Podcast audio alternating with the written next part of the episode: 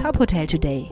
Die Nachrichten des Tages für die Hotellerie von tophotel.de. Mit Anna Rockenfeller. Mecklenburg-Vorpommern hat eine neue Corona-Ampel beschlossen, mit der das Bundesland im Herbst und Winter durch die vierte Infektionswelle kommen will. Statt wie bisher sechs Farben beinhaltet die Ampel jetzt nur noch die vier Farben Grün, Gelb, Orange und Rot. Die neue Ampel soll ab Freitag, den 27. August gelten. Bei der Einstufung der Landkreise und kreisfreien Städte in die entsprechenden Ampelfarben soll die Belegung der Kliniken mit Covid-19-Patienten ein noch stärkeres Gewicht als bisher bekommen. Aber selbst bei hohen Inzidenzen und Patientenzahlen seien keine Lockdowns mehr vorgesehen. Ungeimpften drohen hingegen bei zunehmender Infektionslage härtere Maßnahmen.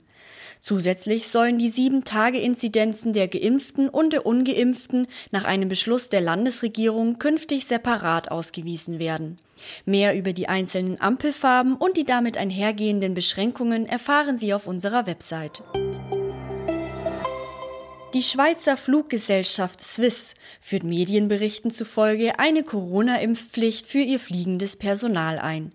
Das sogenannte Covid-19-Impfobligatorium soll nach Angaben der Lufthansa-Tochter ab dem 15. November gelten. Grund seien die weltweiten länderspezifischen Einreisebestimmungen, die zunehmend eine Impfpflicht auch für Crews verlangten.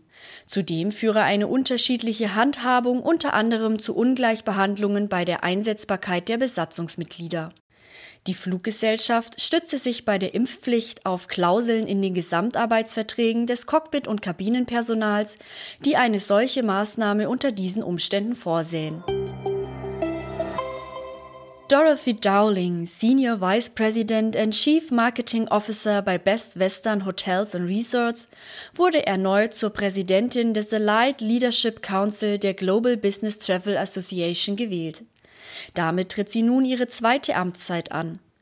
Dorothy Dowling wurde bereits 2018 mit dem GPTA Allied Member of the Year Award ausgezeichnet und habe als Führungspersönlichkeit einen großen Beitrag zum Erfolg und zur Innovation der Marke Best Western Hotels and Resorts geleistet.